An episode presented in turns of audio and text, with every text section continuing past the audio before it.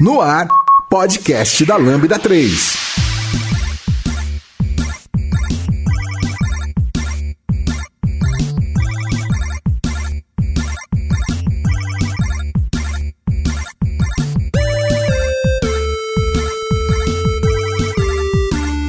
Olá, eu sou Giovanni e esse é o podcast da Lambda 3 e hoje vamos falar sobre a compra do GitHub pela Microsoft, um assunto pouco polêmico.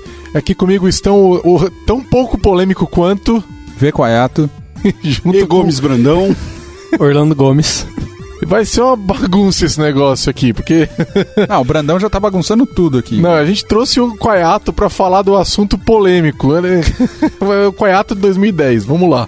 Bora. Não se esqueçam de dar 5 estrelas no nosso iTunes, porque ajuda a colocar o podcast em destaque.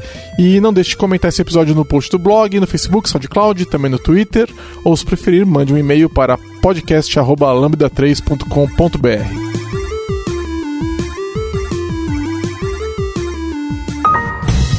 Você está ouvindo mais um podcast colaborativo produzido pela Lambda 3. Nos organizamos de forma democrática para que todos compartilhem conhecimento e boas histórias. Para ouvir no carro ou no caminho para o trabalho, temos muito papo sobre tecnologia, variedades, diversidade e muito mais. Encontre o caminho para novas ideias aqui no podcast da Lambda 3. Saiba mais sobre nossas soluções no site lambda3.com.br.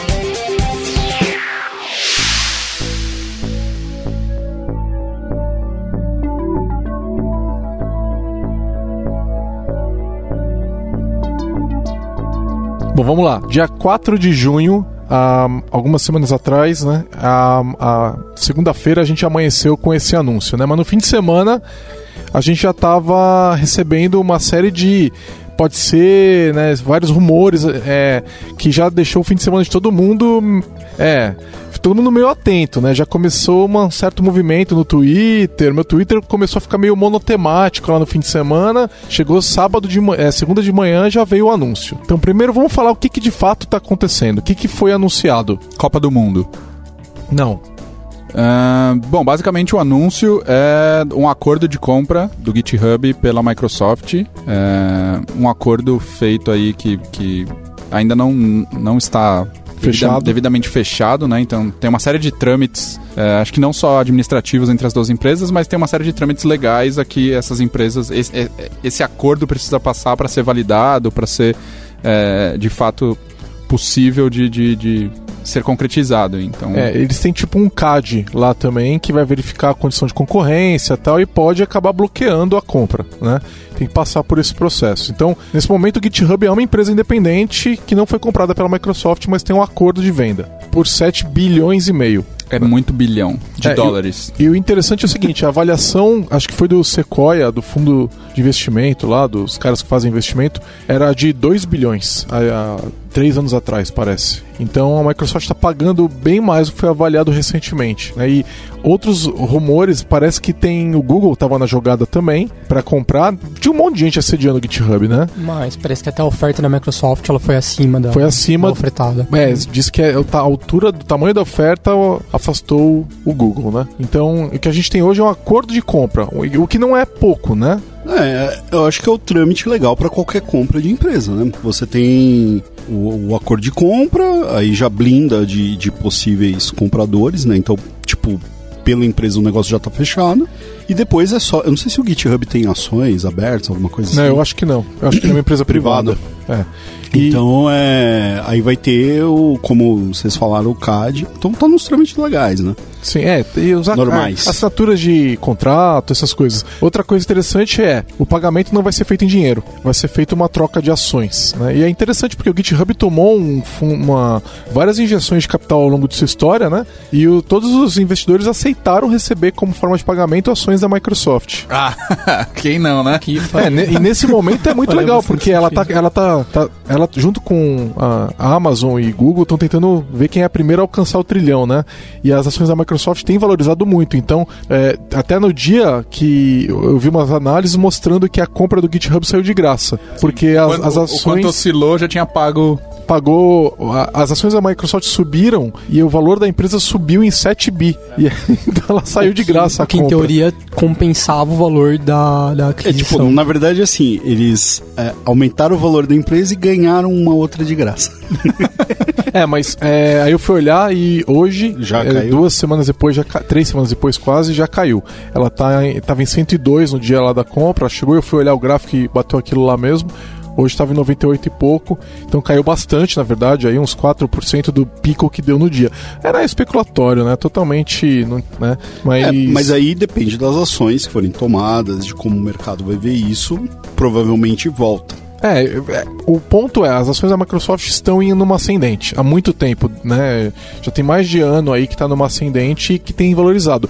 E a Microsoft é uma empresa que é, paga dividendos, né? Diferente da Amazon, é, que até onde eu sei, posso estar falando errado porque eu não olhei recentemente, mas até onde eu sei, a Amazon não paga dividendos, reinveste tudo na empresa, né? Essa é uma É, mas- questão muito do mas- Jeff Bezos, Mas né? isso foi uma mudança.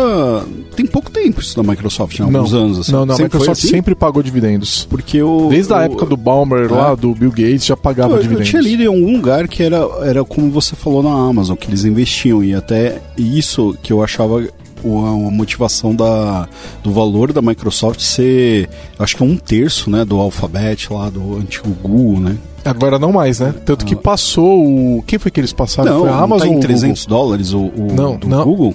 Não, eles. Não, agora tá todo mundo em 600, 700 bi já. E a Não, Microsoft não, não passou. bi, eu tô falando assim, o valor da ação. Acho Ah, mas a o Google valorização tá não importa, 300. né? É que o, o que importa é a- o valor da ação vezes a quantidade de ações. Então, o valor da ação em si, ele não importa. O que importa é o valor total da, da, da empresa. Não, tudo bem, mas é, eu achava que era por causa desse investimento que as pessoas não compravam ações da Microsoft, entendeu? E Não. que aí o valor era tão baixo porque, como não tinha compra, o pessoal mantinha lá lá Bom, em vo- vo- voltando o foco pro GitHub e pra Microsoft, então. Ah, acho É, que isso faz então, parte da nossa discussão, né? É business. É, o- então, o, o fato é, então existe esse acordo. Então, obviamente, a Microsoft estava assediando já, em- analisando o, o- o- o GitHub como parte de uma estratégia muito grande, né? Que, que a Microsoft tem, tem é, é, focado muito recentemente. Muito recentemente não, né? Pelo Já menos é- nos últimos três Acho que anos. desde que o Satya assumiu. Tem- tem- Desde um- que o Satya assumiu. Tem um é foco muito grande em, em ferramentas de produtividade para pessoas que trabalham desenvolvendo tecnologia, né? Não vou falar só desenvolvedores, porque isso envolve várias outras áreas, como a própria área do Orlando,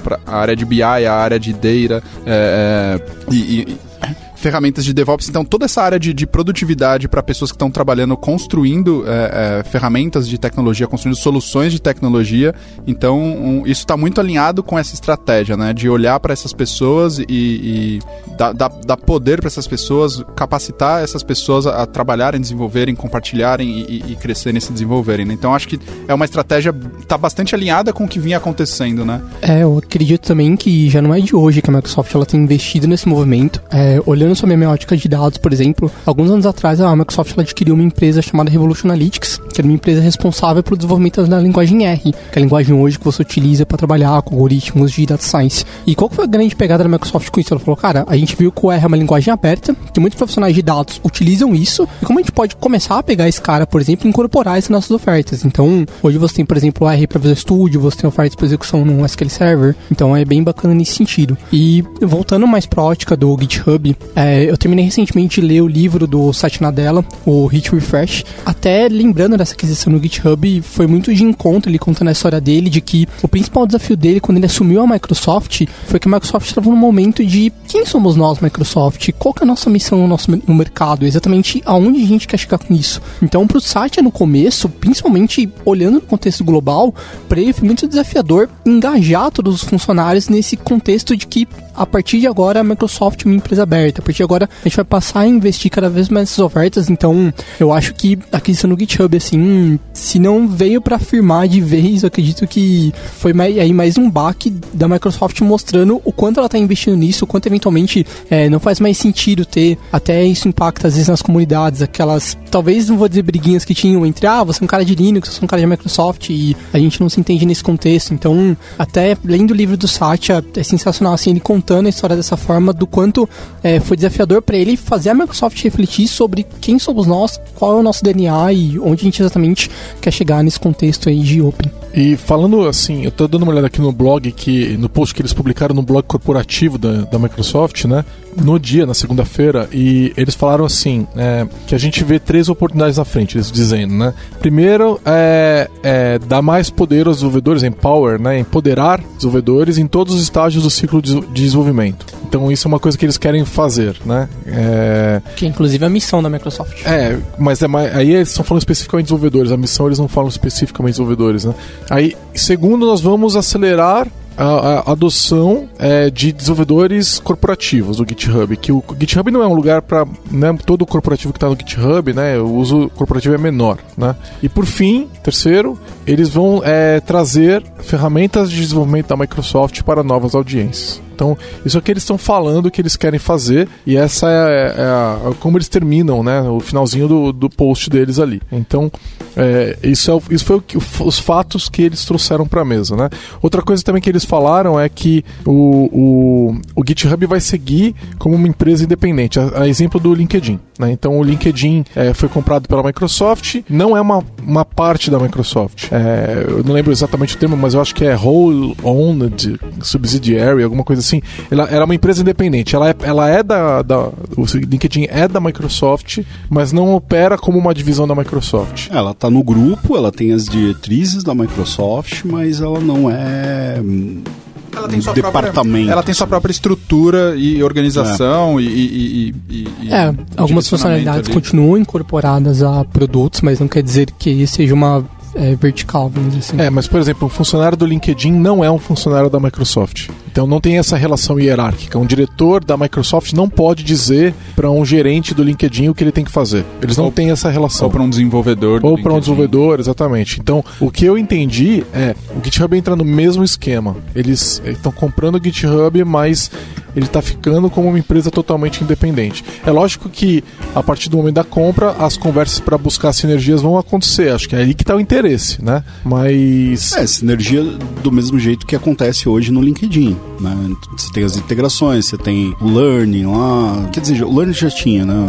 Mas eles investiram mais tal. O Dynamics CRM também é. É, tem funcionalidades para você ter um contato, por exemplo, você consegue buscar pessoas em comum na sua rede. Isso é nativo do CRM. O LinkedIn oferta isso, mas está incorporado dentro do. É. É, tem, tem um, um, uma outra questão interessante, e eu não sei se se está na nossa pauta, a gente está queimando pauta. É, o GitHub ele vinha num momento um pouco complicado, né? O GitHub ele ele estava já há algum tempo procurando um novo CEO, bastante em decorrência de, de, de escândalos recentes que aconteceram, né, envolvendo questões de assédio, sexismo e, coisas relacionadas dentro do, uh, do próprio ambiente envolvendo a, essas pessoas de alto escalão. É, isso atingiu o auge uns anos atrás, né? Faz e... bom, bastante tempo que a gente não ouve nada a respeito dessas, desses problemas do GitHub, né?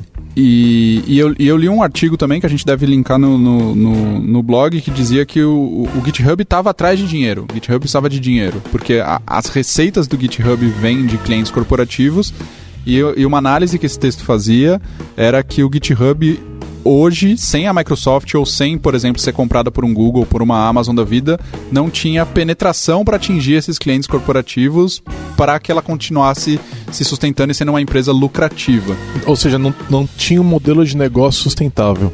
Não tinha. É, e, e, e, e, esse artigo mencionava que, por exemplo, uma última rodada de, de aporte de dinheiro que o GitHub tinha recebido, sei lá, acho que 200 milhões de dólares ou alguma coisa do tipo, tinha sido torrado é, sem gerar retorno, sem gerar nenhum retorno, sem gerar uma estrutura que, pro, que proporcionasse no. Aquilo ser sustentável. Em, em algum momento aquele dinheiro retornar. Então. É, é... é mas o que você está falando é. O GitHub ele não, ele não dava lucro, é isso? Não dava lucro. É. O GitHub não, não dava lucro. lucro. Não. Não dá lucro. Hoje, basicamente, ele, ele lucra em cima de workspace privado. Mas não, ele lucra não, ele fatura, é, mas não estava lucrando. Mas não lucra. Então, é porque talvez isso seja uma movimentação do mercado que de anos para cá, por exemplo, o VSTS, que é da Microsoft, incorporou repositórios Git, né? Então, atendeu é, o, o mercado. também. Então, o Gitbucket. Então, a concorrência com o GitHub aumentou muito, né? Todo mundo começou a colocar Git nos seus produtos, vamos dizer, DevOps. Então, Microsoft, IBM. É, É, o, Git, o? Git virou a língua franca de É, dev, né? e aí- fala, é. Você fala em outras coisas, assim, tá virando cada vez mais piada, né? Sim. Ah, eu tô usando Subversion, TFVC, essas coisas. Cara, desculpa, já passamos dessa época. Aham. que é? Nós estamos na época da década passada. É, e, e aí eu acho que é, é legal a gente até falar para quem e frisar, né, para quem ainda não entendeu, que GitHub e Git são coisas completamente É, diferentes. a Microsoft não comprou o Git. Exato.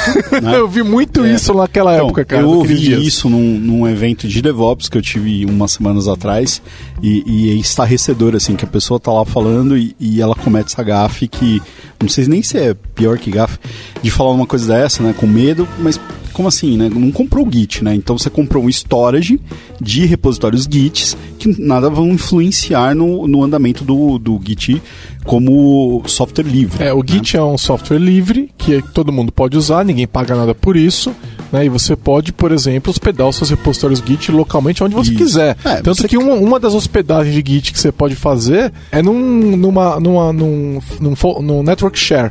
Aham. Né?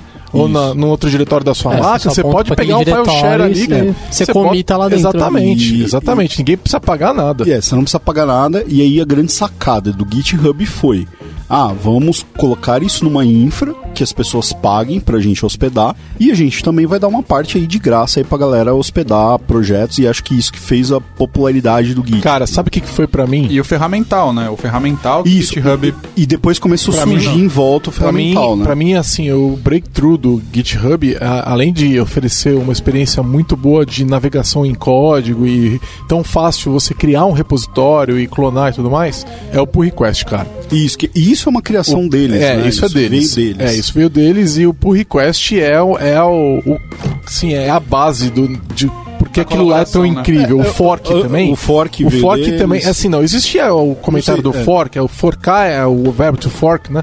Ele é antigo pra caramba, Uhum. mas nunca foi tão fácil forcar um repositório como o GitHub tornou, né?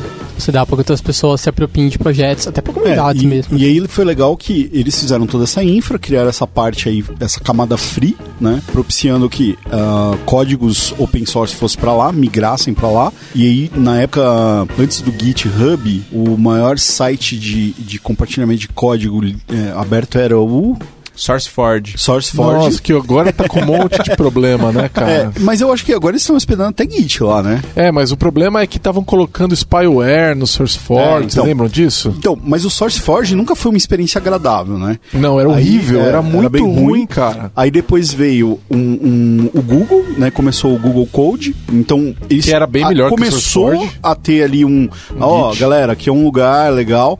É, no começo não tinha nem Git lá no, no Google Code, era o SVN, né? E o incrível Mercurial. Codeplex. Ah, e depois veio o Codeplex. então, assim, esses sites, eles fizeram a mesma, exatamente a mesma coisa com o GitHub, que foi ter a infra, mas não deram a experiência que o Git tinha de uma rede social e, e- e que se popularizou e tornou, não sei se tornou o Git mais popular por causa disso, mas pelo menos uma galera conheceu por causa disso. É, Vou- vou- Pode falar. Eu acredito que o fator populari- popularidade, talvez, ele tá muito mais atrelado à questão de colaboração. Assim, E- quando você, quando você traz a questão do fork, do, do pull request, é, eu digo assim, olhando do ponto de vista de comunidade mesmo. Hoje você vai fazer uma demo, cara, tipo, meu, tá aqui o repositório do GitHub, você tem uma série de pessoas que podem ter uma conta no GitHub e nem muitas vezes precisam criar uma conta, porque você tem lá um login com o Facebook da vida que você se autentica e beleza, todo mundo toma posse daquilo e consegue compartilhar. Então acho que o sentido de um trabalho mais colaborativo, eu acredito que foi o grande ponto em o GitHub matou em popularidade. O, a gente tava lá atrás, né, Coyato, o Brandão também lá no comecinho lá do, do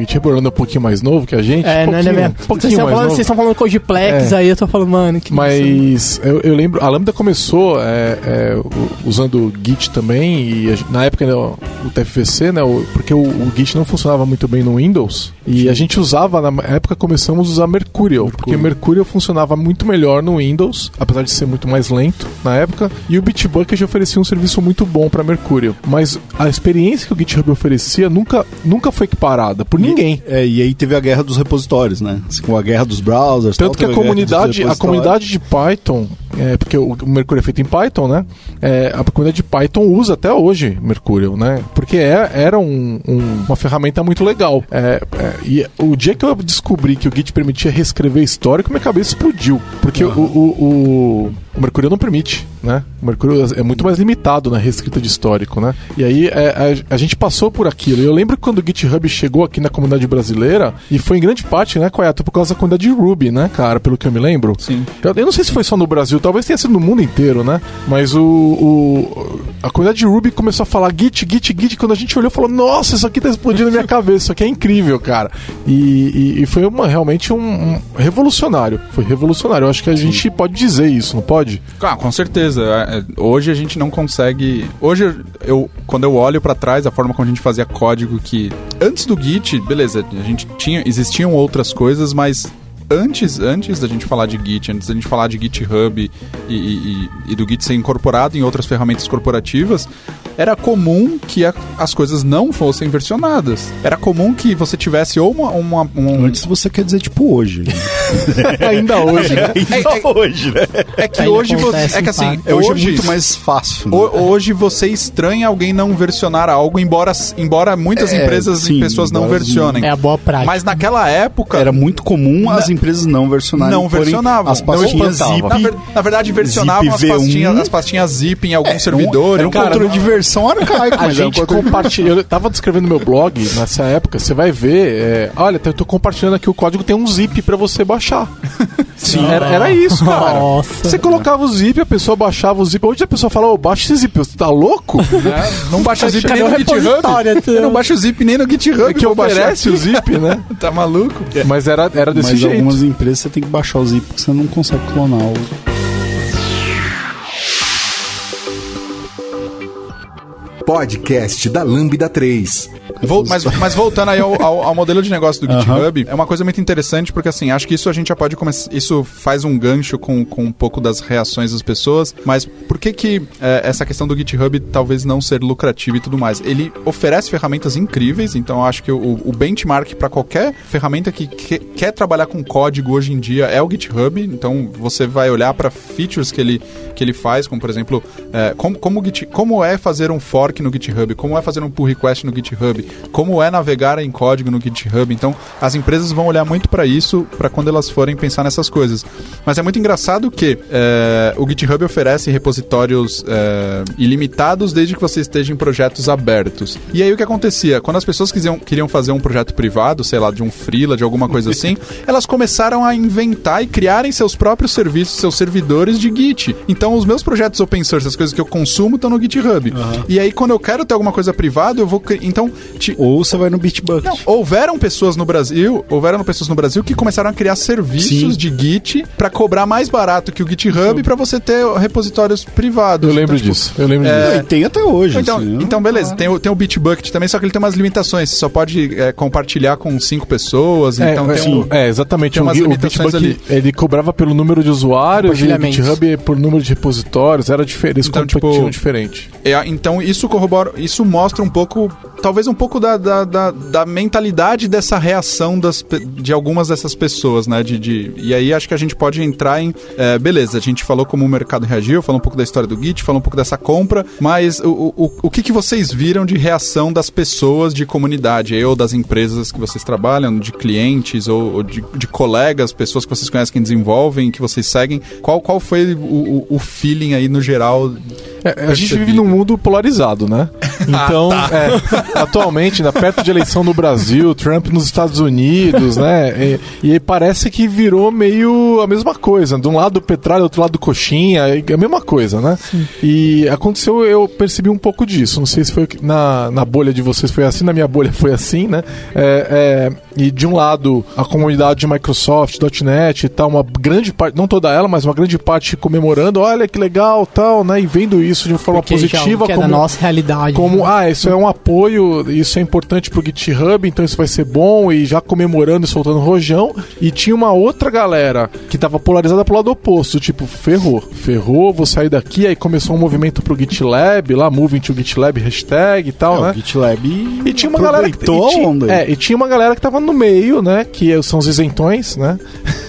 que estavam assim, ah, não sei, quero ver direito qual que é, quero ler mais sobre isso, não tenho opinião formada. Só que esses não falam, e esses eu acho que eram a maioria, né? E aí, de novo, as, as minorias são muito barulhentas, né? Só, E, é, só os, os polos estavam se manifestando. mas, né? mas- mas a questão não é você ser isentão. Eu acho que a questão é você falar assim, cara, vou esperar pra ver o que vai acontecer. Tipo, porque a Microsoft, ela poderia ter falado assim, ó, compramos mesmo, vamos fechar o bagulho. E aí? Entendeu? E- então teve pessoas que eu acho que esperaram pra ver. Agora, eu, acho mais saudável do que pessoas que ficam falando trocentas coisas, imaginando Tirando Cara, uma pré-conclusão, sem é, quis esperar tipo, de fato. Primeiro, um a, a, questão de, ah, porque foi a Microsoft. Cara, se fosse outras empresas, não sei. Se acho fosse que a hora, com meu amigo, minha amiga.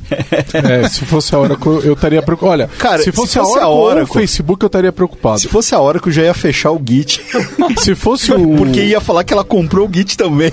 Se fosse o Google ou a Amazon, eu estaria bem tranquilo, né? Agora, se fosse a Oracle ou o Facebook, não eu estaria sei, preocupado. Google, se fosse, se fosse Twitter, é que o Twitter não tem dinheiro pra isso, né?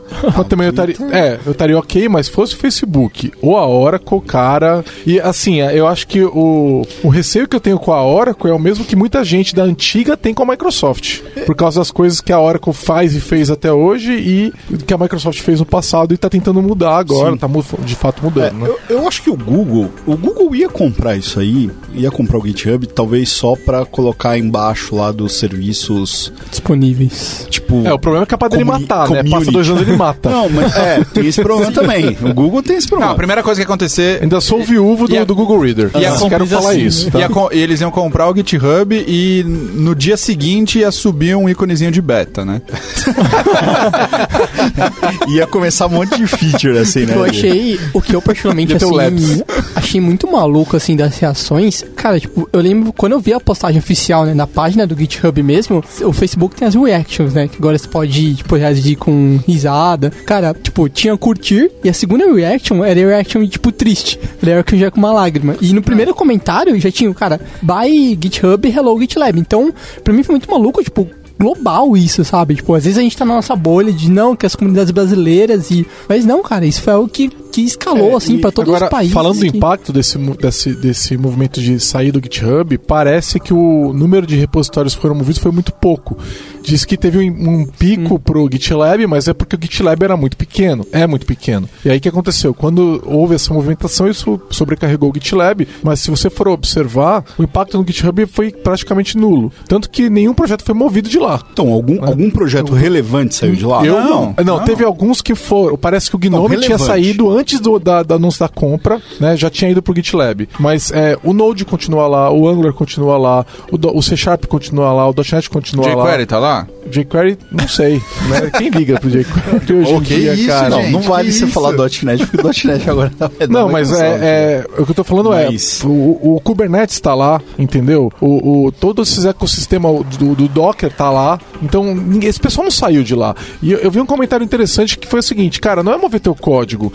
Todos os seus pull requests, todos os, o seu histórico você vai mover também. O GitLab move uma boa parte disso, né? Mas é, não é tão simples assim fazer essa movimentação. Não, nem, né? nem- nem só isso. Tipo, qual é o ganho que você tem fazendo essa Qual, o val- movimentação? qual o valor de negócio? Porque né? é, o, o GitLab é uma, é uma, entre aspas, é uma empresa open source, aberta, é uma empresa, é, é uma comuna. Porque Não, no o final, o- no não, final o GitLab Não, é- o GitLab, o, o GitLab é software do. GitLab é, é É aberto. Não, Não, todo ele, como, mas. como, como empresa, é uma empresa privada É ou empresa privada. É a com mesma fins coisa. É a mesma mesma coisa, mas é que o que tipo, qual- aí é qual uma é o questão ganho? Não, ideológica. foi, foi a questão da aquisição pela Microsoft. mas que a questão ideológica. Então, mas aí você vai pro GitLab amanhã a hora que eu compro eles. É, É, então. e aí, que diferença tem? Primeiro que o GitLab tá no Azure. Não, porque esse, esse Ainda movimento- tá no Azure, Ainda tá exatamente. no Azure. Então, pra quem É, foi eu- pro eu- GitLab, então, pra fugir da Microsoft, entrou mais Tem ainda. uma notícia pra você. Já era. A, a Microsoft tá sniffando todos os seus commits. é, Não, isso não é- tá, fala isso, Não, vai. não fala isso, O- o- vai, vai, vai. vai causar É. desespero no- nos mais preocupados. Então, mas olha só, o, a questão de, de, de ir pro, pro GitLab, eu acho que é ideológica. O GitLab, ele é open source, em vários pontos lá. Você pode baixar o GitLab, né? Porque, Sim. é, então, aí é uma questão que a gente tem que falar. GitLab não é a mesma coisa que GitHub, porque o GitHub não tem a parte de CI, não tem a parte lá de. Tem a de requisitos e tal, mas o GitLab ele tem mais ferramentas, né? Então, assim, a, a, ele é mais parecido com o VSTS do que GitHub. E,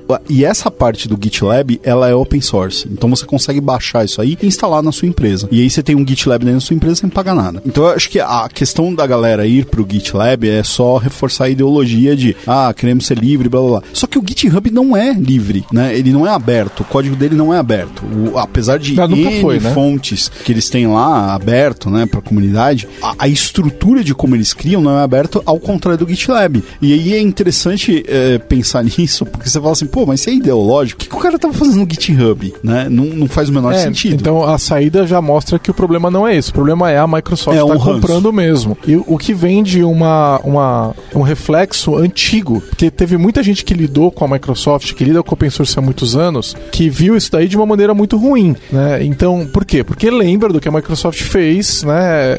Muitas vezes é, de maneira muito ruim com todo o movimento de open source, com toda a comunidade, com todos os produtos que eles tentaram matar, coisas que eles falaram. Então, existe um reflexo que de muita gente que é, a Microsoft é responsável por ele, mesmo depois É. de ter mudado, porque as pessoas não destraumatizam só do dia Sim. porque você quer do dia pra Então, noite, mas não- você é responsável pelas coisas que você Então, fez. isso não né? acontece da noite pro dia, só que eu acho que as pessoas que realmente estão envolvidas em open source, elas, elas veem essa movimentação pela comunidade, pelas empresas e etc. E essas pessoas acompanham. Então, eu acho que o barulho, ele é maior de pessoas que não acompanham de perto, ou pelo menos simplesmente querem que se lasque, e deixaram de acompanhar o que a Microsoft tem feito. Porque eu não sei se vocês viram, a gente coloca aí também no, no post, a Linux Foundation, né, fez o comunicado lá, que, cara, ela foi completa, não a favor, Racional, mas assim, né? foi racional, entendeu? E, e- e ao, ao contrário de pessoas que talvez não estejam nem tão ligadas à comunidade é, Linux, Gnu- GNU Linux, etc.,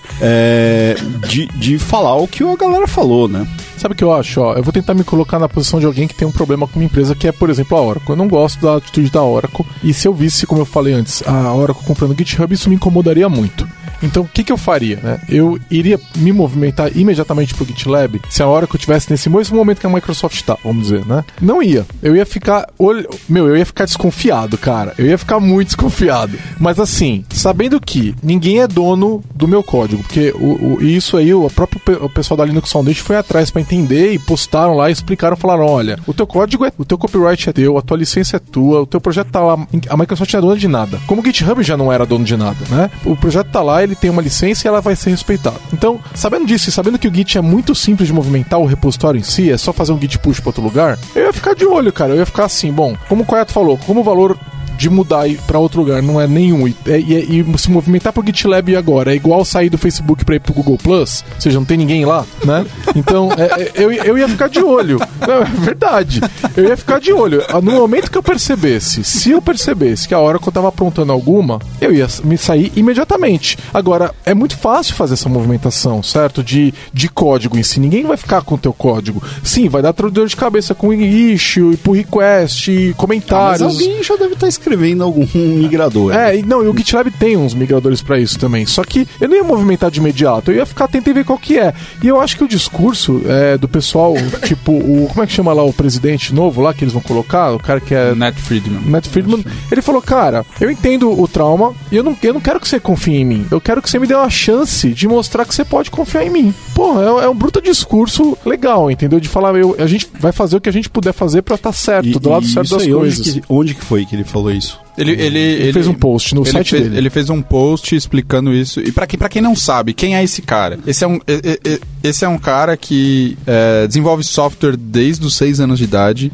é, nessa, desde Está esse- no post dele, né? É, ele, é, ele começa é, é, falando... Isso é da história dele. Esse cara não surgiu do nada. Então, esse cara, é, o Nat Friedman, é a pessoa que a Microsoft escolheu para vir a se tornar CEO do GitHub quando a compra for concretizada. E quem é essa pessoa? É uma pessoa que é desenvolvedor de software é, desde sempre. É uma pessoa que usa Linux desde sempre. É uma pessoa que começou a contribuir com open source, com Linux desde sempre, desde quando ela descobriu que isso era possível. É uma pessoa que, junto com o Miguel de Casa, é, criou a Xamarin. É, é uma Miguel pessoa... de casa é o cara que criou o Gnome. Então, tipo, não é uma pessoa que a Microsoft pegou lá, uma pessoa que não entende nada de open source, uma, Aham. uma- é, uma, é uma pessoa que a Microsoft é um contra- outsider, é um uma pe- cara que E é uma pessoa que a, a- a Microsoft contratou, a- a- passou a se tornar funcionário da Microsoft dois anos atrás. E obviamente, que quando você olha pra isso, o que, que você. que- qual é a leitura que eu acho que sensatamente as pessoas deveriam entender? Uma pessoa que, sei lá, trabalha com open source, vive open source há 15, 20 anos, não iria trabalhar numa empresa que estivesse cagando pra isso. Não iria trabalhar numa empresa que, se ela ainda fosse a Microsoft de 10, 15, 20 anos atrás, Que é contra Cara, os valores isso, dele, né? isso que é uma outra completamente contra esses valores. Isso é uma outra coisa que eu, fora. que eu percebi, né? Então, o, o- alguma, a Microsoft tem contratado muita gente, tem apoiado muito o projeto open source, né? Então, é, eu, eu sigo uma mulher, acho que eu já até falei no podcast aqui da Lambda, chamada Jessie Frazel, que é, é- é programadora no Kubernetes. O projeto Kubernetes trabalhou no Docker um tempo, agora está muito focado em Kubernetes, programadora de Go e daquelas low level, né? É, realmente eu, eu sigo ela porque as coisas que ela fala eu não entendo, daí eu vou pesquisar depois. né? E é uma boa fonte de aprendizado para mim e as coisas que ela aponta eu vou atrás de entender o que ela tá explicando e tudo mais. E ela falou assim: se der, der um problema, eu sou a primeira a sair. Então eu acho que eles sabem disso, que eles vão, se eles aprontarem alguma, vai ter uma debandada geral e não é só do pessoal que tá no GitHub, eles vão perder todos os funcionários que estão trabalhando nessas coisas, entendeu? A- a- ela até falou na época: eu nunca, eu, eu- eu nunca tive que usar um Windows, entendeu? Eu não uso, eu não tenho isso. Ela, ela usa o ambiente dela, entendeu? Então, é, eu vi essa falando de reação da comunidade, houve uma reação da comunidade de- das pessoas que estão nesse momento trabalhando na Microsoft e que estão aí envolvidos ou liderando até projetos open source. Então, eu acho que é importante que a gente observe a reação dessas pessoas até para de repente perder um pouco desse, desse medo né, do, do que está acontecendo. É porque essas não são, não são pessoas que começaram a, a produzir open source depois que foram trabalhar na Microsoft por causa de uma diretriz da Microsoft. Depois ficou São, legal. são pessoas que estão a, a- a- possivelmente a sua vida inteira e, e- e filosoficamente elas acreditam nisso, elas praticam isso e vinham praticando isso e elas possivelmente só aceitaram é, é, ter uma posição dentro da Microsoft porque elas se sentiram alinhadas é, tanto o discurso e a filosofia de vida delas quanto o discurso e as práticas da, da Microsoft atual. Então não faz sentido a gente achar que tudo vai por água abaixo, a Microsoft quer fechar, quer fazer você pagar tudo, quer não sei o que. Então, tipo, olha pro, pra quem são essas pessoas. Quem é o Miguel de Casa? Pô, o Miguel de Casa não é um cara que do dia pra noite foi trabalhar na Microsoft e decidiu fazer um projeto open source. Pô, é o cara do Gnome. Tipo, é um cara que vem trabalhando com open source há muito tempo, há muito tempo mesmo. É, então, e- tipo, olhar, olhar para essas pra, pra, pra essas pessoas de peso. Então, quem hoje trabalha na Microsoft? Sei lá, criador do Kubernetes, pessoas que são core committer de várias coisas importantes. Então, tipo, e aliado a isso, uma, uma, uma coisa muito interessante que é a Microsoft abriu fonte das suas ferramentas de desenvolvimento, Sim. das suas plataformas de desenvolvimento, eu pelo acho que menos, o produto- .NET, O produto de maior, Então, tipo, maior popularidade, tooling de desenvolvimento aí que a gente tem hoje em dia é o Code. é um dos projetos mais ativos no, Ah. no- no GitHub. E né? tá aberto, né? Pois é. Eu acho importante a gente também olhar para algumas referências do mercado, né? Então, por exemplo, você tem o, o Martin Fowler, que é uma referência, e falando, pô, os caras mudaram, entendeu? Então ele tweetou lá, falou, olha, é, é no dia 4 de junho mesmo, ele tweetou falando, olha, a, a Microsoft não é mais a mesma que ela era um tempo atrás, e se vai ser para comprar, vender para uma das grandes, a Microsoft é uma das melhores opções, entendeu? Então, eu acho importante que a gente vire para essas referências que estão aí há mais tempo do que a gente nesse mercado e que nem sempre foram falaram coisas positivas sobre a Microsoft, né? Que a gente e a gente leia o que elas estão dizendo, entendeu? Eu acho que é importante a gente olhar essas referências também. E né? volta naquele ponto de que talvez há 10 anos atrás eram pessoas que não estariam falando bem da Microsoft e meio que ganharam uma chance da Microsoft convencer essas pessoas. Ah, porque, então, porque 10 anos atrás era difícil. é, malu é, é- é- é- é maluco, porque se você pega, por exemplo, É, um, 2008 se você pega um. Twitter, se você pega um Twitter, por exemplo, de um, de um cara como esse, cara, você vai ver um tweet lá de 2008. Cara, eu não acredito na Microsoft por motivo X. Dez anos depois, pô, pensa que em- em- entre esse período de um tweet de 2008 e um tweet de 2018, foi o tempo que a Microsoft, na mudança de paradigma dela, teve pra conhecer, teve para convencer um cara desse que é referência de que ela mudou o paradigma dela. Acho que esse é o desafio agora para esses, para esses demais profissionais que estão reagindo dessa maneira de que, ah, porque vai ferrar o GitHub, que eu vou migrar, e de que tudo porque tem o nome da MS, no caso, E no meio. E o legal é que talvez essas pessoas ela- elas estejam apreensivas porque elas não acompanharam, porque foi muito rápido. Desde que o, É, o, o site a- assumiu, né? Que foi o pico da mudança. A gente já tinha algumas pessoas mudando um pouco mais embaixo, né? É, alguns projetos começaram a surgir lá como open source na Microsoft, open- ou pelo menos código fonte aberto, mas não, não era. não dava pra você comitar no código, né? Enviar pull request, ou- quer dizer, não dava mesmo. Não necessariamente era atualizado, mas, É, tipo, e, e assim, começou uma mudança. Você via que, tipo, algumas pessoas estavam indo pra Microsoft. A Microsoft chegou a contratar o cara do Iron Hub. é, então, assim, houve alguns movimentos, só que a- o mindset, a cabeça teve que ser é, mudada para que isso fosse possível. E aí, quando o Satya assume, você vê uma enxurrada de coisas que acontecem, né? De, É, e aí, falando também do, do pessoal que tá traumatizado com a Microsoft, tem do outro lado, que é o pessoal que tá na plataforma Microsoft, mas ainda tá naquela época também. É, compramos mesmo. É, exatamente. Não, mas não só isso. Eu lembro quando tava tendo a discussão sobre Codeplex dentro da Microsoft, e eu já era MVP, e ainda a Microsoft ainda tava investindo no Codeplex, e eu levantei a mão lá, no meio de um monte de MVP, diante do palestrantes da Microsoft, levantei a mão e falei assim, sério, é, a discussão é como a gente leva o Codeplex pra frente? Eu levantei a mão e falei, não leva pra frente, joga fora, vamos pro, vamos pro GitHub, né? E eu era, fui o único que falei isso na fuzilaram. sala. Os caras ficaram loucos da vida. E muitos desses, dessas pessoas ainda pensam assim hoje, entendeu? Quando a Microsoft anunciou que ia ter Git no VSTS, Nossa. não é, muitos, muitos MVPs e consultores, etc, ficaram desesperados. Não, isso foi em 2013, cara. Então. Esse ano já ainda teve a mesma discussão. Então, ainda tem. Então, essas pessoas, elas só aumentam, é, a- elas só amplificam o problema, entendeu? Que é, meu, a Microsoft é uma empresa aberta hoje, ela não tá mais fazendo isso, ela mudou. E eu queria que as pessoas parassem pra pensar de que a compra do GitHub é basicamente a prova de que o open source venceu, porque a Microsoft vai operar um, um- um negócio deficitário de graça, porque que, que se iria, se não fosse alguém comprando, iria à falência, entendeu? E eles estão indo lá e falando, não, nós vamos fazer isso aqui dar certo. E eles vão fazer isso dar certo porque eles vão colocar dentro de uma estrutura, estrutura onde aquilo remunera eles de forma indireta, né? Talvez até que seja com admiração, pode ser com admiração, por exemplo, entendeu? Pode ser com, é, de repente, uma integração ali que te permite tal. Por exemplo, eu gosto muito da maneira com que eles fazem com o VS Code. Você instala o VS Code, você não vê nada de Azure. Não tem uma linha, não tem uma proposta, não tem uma pergunta, não tem um oi, você quer instalar, não tem o clipe lá vindo lá e falando, oi aí. In- Você- Inclusive tem até um meme disso quando, foi feita a aquisição, que é você tem alguns trechos de códigos, por exemplo, com referências a, a conexões né, da, da AWS. Você tem um assistente perguntando: Ah, vocês estão vendo que você está usando é, conectores da, w, da AWS. Você gostaria de migrar pelo Azure? É, Tipo, então, cara, eles não fazem isso no Code. É, eles não vão fazer isso no por que vão GitHub. fazer isso lá? É, é, então, eu, eu acho interessante a gente olhar isso. Agora, no momento que você fala assim, ah, não, quero instalar aqui a ferramenta, a extensão, é, eu, tava, eu tava dando uma olhada nisso esses dias, né? Eu quero colocar as ferramentas, acho que era de Kubernetes, não sei o que lá, da Microsoft. Aí vem o bagulho de Azure ali, certo? Mas é uma extensão, você optou da, da Microsoft, de, chama lá Azure e a Kubernetes, sei o que lá. Não lembro exatamente se, se Foi uma era essa. extensão feita pelo time. É, e aí eu fui lá, instalei, e aí ele fala: olha, tem aqui já a conexão pro Azure, você quer fazer? Beleza, mas eu podia ter instalado a AWS. E aí a, a AWS ia fazer a mesma pergunta pra mim. Ou a de uma outra pessoa. O- De, um, de um, sei lá, um, de um Cara, projeto no- open source de, um, de alguém que Exato. é indivíduo. Sim. Tipo, É, o GitLens não é do time, né? Do, do Code, né? O GitLens é um projeto à parte que é- tem trocentas instalações. É, e é, falando de novo é, da Linux Foundation e de pessoas que são referência, né? Esse post do Jim Zemlin, que é diretor executivo da Linux Foundation, ele fala: Eu cansei de dar porrada na Microsoft. Eles faziam até isso fácil demais.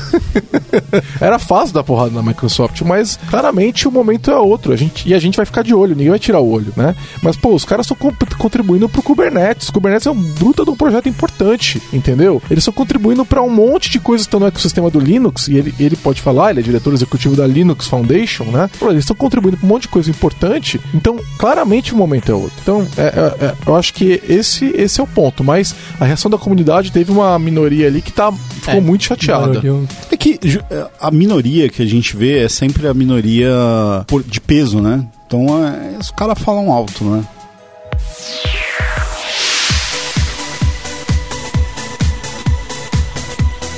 Já deu as 5 estrelas no iTunes pro podcast da Lambda 3?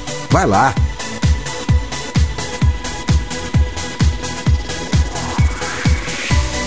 Tem, tem um- uma questão interessante que foi, foi levantada, que é do tipo, vocês acham que é possível atribuir, ou faz sentido atribuir, por exemplo, essas reações negativas a, por exemplo, ao fato de, ok, a Microsoft quer se aproximar mais das pessoas que, que, ela, que ela esteve distante por tanto tempo por conta dessas posturas, e ela quer se aproximar mais da comunidade open source, é, então por que que esse anúncio foi feito tão de sopetão e não foi trabalhado ao longo do tempo? Então, eu tenho uma opinião. Eu acho que vazou. Eu acho que ele não ia ser feito na segunda-feira. Aliás, segunda-feira era, dia- era o dia da conferência da, micro- da Apple, né? E a impressão que ficou é que é, o negócio foi meio atropelado, né? E não sei se ia sair naquele dia, eles iam fazer isso pra ofuscar a Apple, né? Tanto que alguém perguntou o que, que aconteceu na Apple hoje, no anúncio da, no evento da Apple. Eu comentei, a Microsoft comprou o GitHub. A Apple, a Apple invariavelmente se ofusca, porque ela com os, o- recentemente ela tem uns 10 anos já que ela não, não tem nenhum anúncio Tal- bom. né? Talvez o anúncio tivesse sido planejado pra sair naquele dia e ofuscar a Apple mesmo. Mas a minha impressão, é, da- dado que começou a vazar no sábado e no domingo, né? É que as coisas saíram fora. Eles perderam a mão. mas- Porque normalmente os anúncios deles são feitos nos horários de Seattle lá, né? E o que aqui em São Paulo seria perto de meio-dia. E 10 da manhã já estava anunciado, já tinha artigo, já tinha. já- eles anunciaram tudo umas 10 horas da manhã Então, daqui. O que lá em Seattle era 6 da manhã. Então, a impressão que dá é, eles olharam e falaram: Meu, a gente precisa comunicar isso logo, porque o food tá grande, né? Então tá muita gente preocupada e a gente precisa falar que o GitHub vai ficar uma empresa independente, que a gente não vai mudar a empresa, que as coisas vão seguir e acalmar o mercado. Então, a minha impressão é, não é. Aquele anúncio não é, ia ser feito daquele jeito. Então, as coisas aconteceram fora eu, de Eu ordem. concordo que eu acho que vazou e, e eles tiveram que adiantar as coisas. É, mas eu acho que isso é normal, cara. Porque assim, vo- imagina uma. Tipo, o presidente de uma empresa está falando com a outra, beleza. Aí quando você começa a envolver CFO, é, não sei o que, o cara Advogado. do marketing, advogado. Cara, isso vaza. Ine- de alguma forma é, vaza. É inevitável. É né? inevitável. Então, assim, correu-se, né? Mas eu acho que não foi um aviso ruim. E eu acho que não, não poderia ter sido de outra forma. Porque, assim, é uma compra de uma empresa. Fala, galera, eu compro uma empresa, eles fizeram um post lá gigante. O, o Freeman foi, fez post lá na página dele, fez uma GitHub page lá. Ele foi pro Reddit e, e falou assim: me pergunta qualquer coisa. O Satya gravou entrevista. Cara, foi normal, sabe? É como se a IBM, quando a IBM comprou alguma coisa, quando a Tesla, sei lá, fez. Então, assim, eu acho que é porque é uma coisa muito pessoal, né? Tipo, você usa o GitHub, você tem a sua conta no GitHub. E aí a galera levou isso muito pro pô, mas assim, tem, tinha que, tem que dourar a pílula. É, pra mim Ah, foi e, um. e- e tem outra, né? É, você está fazendo uma negociação ali, uma transação bilionária, né? São 7,5 isso. bilhões. Você não pode dizer, oi, mercado, É, Eu tô estou- aqui pensando. vamos para uma primeira rodada de negociações aqui. É, não dá pra fazer isso. Não tem É, como. a Amazon Isso é chega meio- e fala 14. Exato. Não, Aí virou é meio- leilão, se, entendeu? se, se va- não, se vaza o valor, se vaza de que de fato tá tendo uma conversa mais séria, isso, É, isso pode por- ter. ó, isso por pode exemplo, ter, é, eu- eu acredito, assim, Coisas, proporções Ah, catastróficas, ah, né? Que era o que eu tava falando lá. O Google comprar seria um negócio pra eles darem muito pra comunidade, né? E, sei lá, se monetizar com isso. Mas a Amazon, ela é meio inexpressiva em ferramentas de DevOps, vamos chamar assim. Pra eles adicionarem isso no, no tooling lá do Seria bom. AWS, Seria bom pra eles. Cara, seria fantástico. Então você imagina assim, se os, o Bezos foi lá, não, cara, eu preciso ter esse bagulho também, 14 bilhões aí. Ia virar um leilão. É, e caramba, lembrando que né? pra quem acha que foi muito, é menos de meio WhatsApp. É, esse, esse- Cara, e o WhatsApp, pra que serve aquela droga? Não, e se, e se- você for pensar, até pela questão da rede social, assim, porque eu lembro que quando eu comecei a ver que começou a ter esse boato da compra, cara, já tinha gente assim, eu espero que não seja, eu não espero que não seja verdade, e não pode Ah, ser. é. E assim, já grupo de WhatsApp, Facebook, a- a o advento da rede social hoje isso prolifera, cara. Agora, nem- um comentário que eu vi é: ah, a, a galera Microsoft tá enchendo o saco, tá empurrando isso como se fosse positivo e tá desconsiderando o que eu tô achando e eu tenho que eu sou obrigado a achar que foi bom. Eu acho que ninguém tem que achar é obrigado a nada, né? Acho que as pessoas têm que fazer suas próprias avaliações, mas tem que fazer isso de forma racional. O problema é que pegou muito na emoção. Né? É, porque é aquela coisa, você pôs o seu é, Hello World lá, né? Então, pô, né? É, E tudo bem, cara. Eu acho assim, você ter um momento de emoção é normal. Eu acho que todo mundo Sim. tem direito de ter e o problema é depois, eu vou fazer o quê? E no momento de emoção, o ideal é não tomar nenhuma atitude, é acalmar, olhar pro lado e falar o que, que eu vou fazer agora. Então, quem fez lá no dia 4 4 de junho pegou e falou, saiu do, GitLab, do GitHub, fechou a página, não sei o que lá, e falou movi, cara, isso não foi uma atitude é, muito ra racional, entendeu? É uma atitude muito, muito emocional. Imediatista. O, é, é, e não vou falar que tá errado. As pessoas sentem o que as pessoas sentem. E elas reagem da forma como Exatamente. elas estão mas, preparadas Mas é uma maneira emocional de reagir. Né? E a gente tem que entender e tudo bem. Então, mas, mas aí que tá, eu acho que o- o- as pessoas saírem, né, levar o seu projetinho pet project, beleza. O que você tem que ver é grandes empresas, né, ou grandes projetos open source. E esses projetos, cara, eu não tô vendo Estão isso todos aí, no né? mesmo lugar. Então, É, eu, eu- a, a minha preocupação é o seguinte: é, a visão que eu tenho é. é, eu acho que nenhuma empresa joga 7,5 bilhões de dólares fora, ainda que seja em ações, ainda que seja não sei o quê. Você olha e fala: é, é, eu tô jogando 7,5 bilhões, que é uma parte expressiva da minha empresa, tô jogando no lixo. Acho que ninguém faz isso. A Microsoft. É, fora outras coisas, imagem. Bom, a, a empresa não pode fazer isso porque ela responde para um board de acionistas. Você não pode simplesmente queimar 7,5 bilhões de Sim. patrimônio. Então, imaginar que uma empresa compra outra por esse valor para simplesmente jogar ela no lixo ou estragar, não é, não é racional. não, tem- Mas aí eu.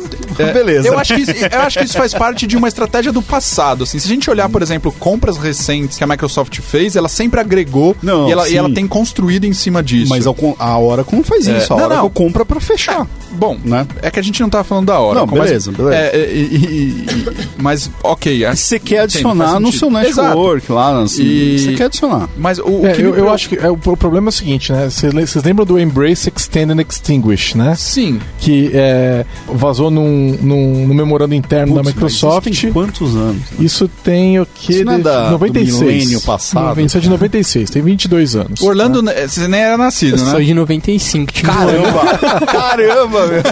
É sério. Não, é sério, gente. Em Tem uns... 96 eu tava voltando, da- tava- já tinha morado nos Estados Unidos, tava voltando pro Brasil. Então, o que, que você acha disso, Orlando?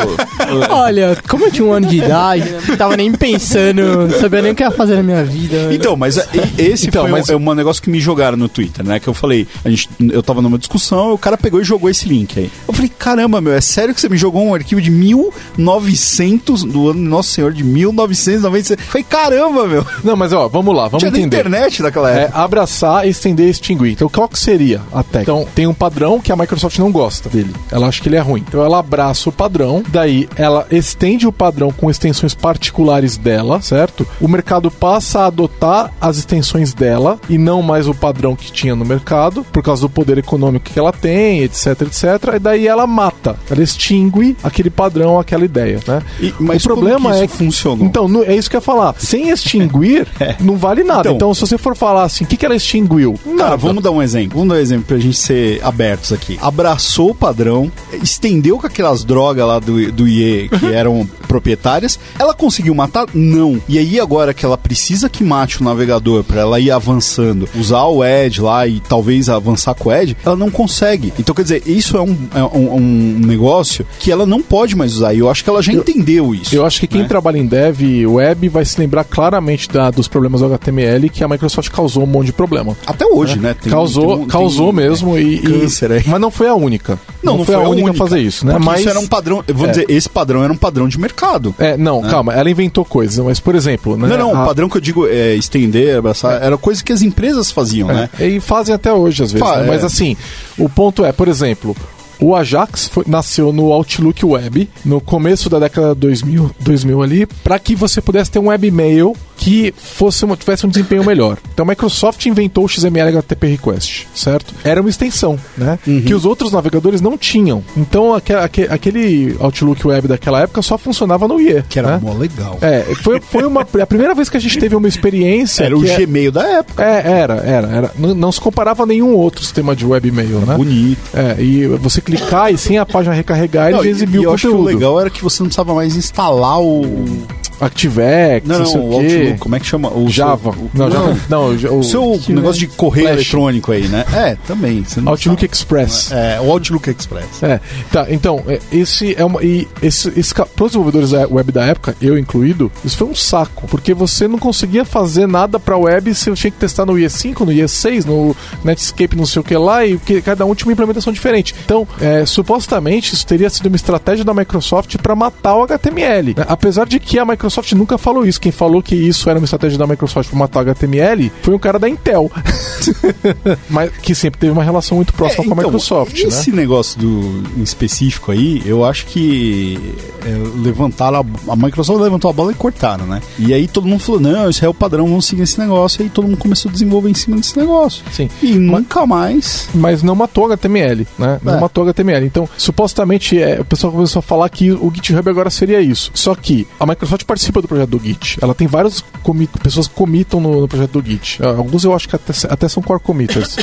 Mas, no libgit2 também e tal. Eles estão implementando o padrão, cara. Eles não estão estendendo nada. É basicamente, o projeto do Git anda de maneira é, independente do que a empresa Microsoft quer, né? Sim. Ele tem um- uma série de a pessoas e Microsoft não comprou o Git. Exato, É, mas isso acontece há anos já. Não é agora com o GitHub. Sim. Né? Então, isso está acontecendo. Ela vai fazer o que agora? Ela vai criar. O, o que, que ela poderia fazer? Vamos lá, vamos abraçar a ideia. Ela poderia, ela já abraçou o Git, o GitHub, o open source, agora ela poderia estender e criar um Git dela. Microsoft. É, o Git dela. Ela não tá dando o menor sinal de que ela tá fazendo isso. Ela já tem o VSTS como uma bruta plataforma corporativa e ela não faz isso, nunca fez isso. É, Tanto que é as extensões. coisa, né? As extensões que ela usa, por exemplo, para você fazer login no, no, no Git são extensões padrão, que seguem o padrão, né? As Seria- extensões. É, Reinventar a roda. é, ela não tá reinventando a roda, ela tá implementando uma extensão. As, as ferramentas incorporadas, por exemplo, para autenticação e segurança no ASP.NET são ferramentas padrão de mercado, são padrões de mercado. A integração do Kubernetes no Azure são usando os pontos de extensão do Kubernetes, igualzinho a Amazon faz para implementar o Kubernetes no AWS. Ela não, ela não, nenhuma delas é, É porque aí, alterou ok, o você tá Kubernetes. consumindo Kubernetes dentro do Azure. Não, mas o, o ponto é, você poderia, você poderia consumir o, o Kubernetes, alterar o Kubernetes e fazer com que as pessoas que querem utilizar o Kubernetes, estejam utilizando o Kubernetes, precisem de uma. É, precisem trabalhar com uma versão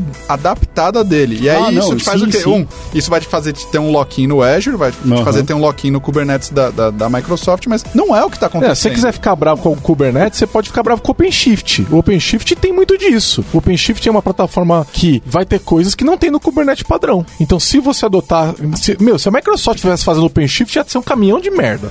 Porque, é, mas não é, né? Mas quem tá fazendo? É a Red Hat, então Red tudo Hat. bem. Mas assim, por quê? Porque tem uma co- ah, é, tem um monte de coisa ali que não são padrão no Kubernetes, entendeu? E que se você adotar o OpenShift, que não é barato, vamos deixar isso bem claro, você tá, você vai ficar dependente dele. Se de repente o mundo começa a se dividir, o OpenShift começa a crescer demais, isso vira um problema pro Kubernetes, porque é, é- é- ele já não é mais, já não tem mais o padrão Kubernetes, agora tem só um outro padrão que tá, entendeu? Então é, a gente tem que entender que é, essas extensões elas acontecem, mas a Microsoft não tem mais feito isso. E certamente isso não está acontecendo no caso do Git. Então falar de Embrace Extend Extinguish no caso do, do GitHub não faz o menor sentido. É, eu acho que pra. Como você falou, acho que as pessoas reagem de maneiras diferentes, isso é totalmente aceitável, totalmente normal, né? Acho que a gente tem que de fato esperar isso e, e abraçar essas reações diferentes das pessoas. É, mas eu também acho que em, em um certo grau, é, pessoas que são, são referências, líderes de comunidade, sei lá, e, e, e- e tem algum tipo, exercem algum tipo de influência, por qualquer que seja a razão, é, é, como, como